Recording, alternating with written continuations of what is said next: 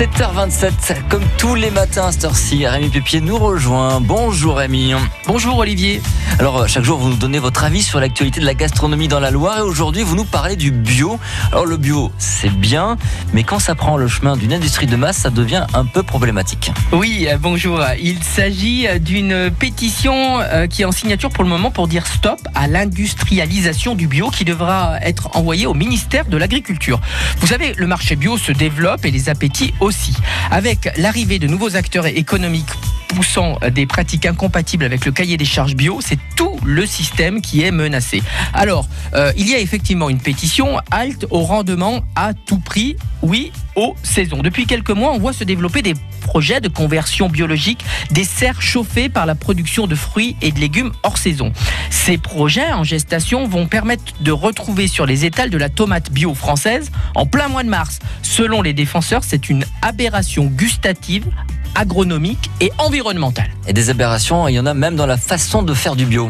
Oui, exactement. Les militants disent que le chauffage des serres est incompatible avec le label bio. Le saviez-vous Le cahier des charges bio impose le respect des cycles naturels et une utilisation responsable de l'énergie.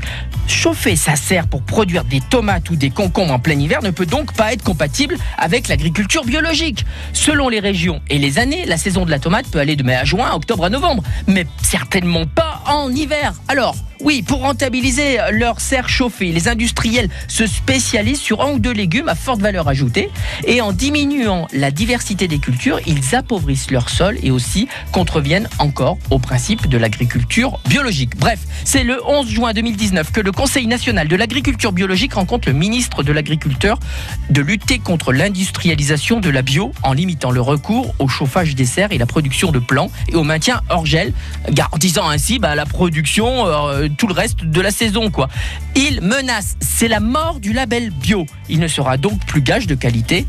Et en attendant, moi, ce que je vous conseille, c'est de consommer c'est votre petit euh, producteur du coin de la rue, du coin du village ou alors du marché. En tout cas, vous êtes sûr d'avoir pas forcément du bio, mais en tout cas du local. Et ça, c'est déjà bien. Allez, régalez-vous. Merci, on vous retrouve sur FranceBleu.fr, Rémi.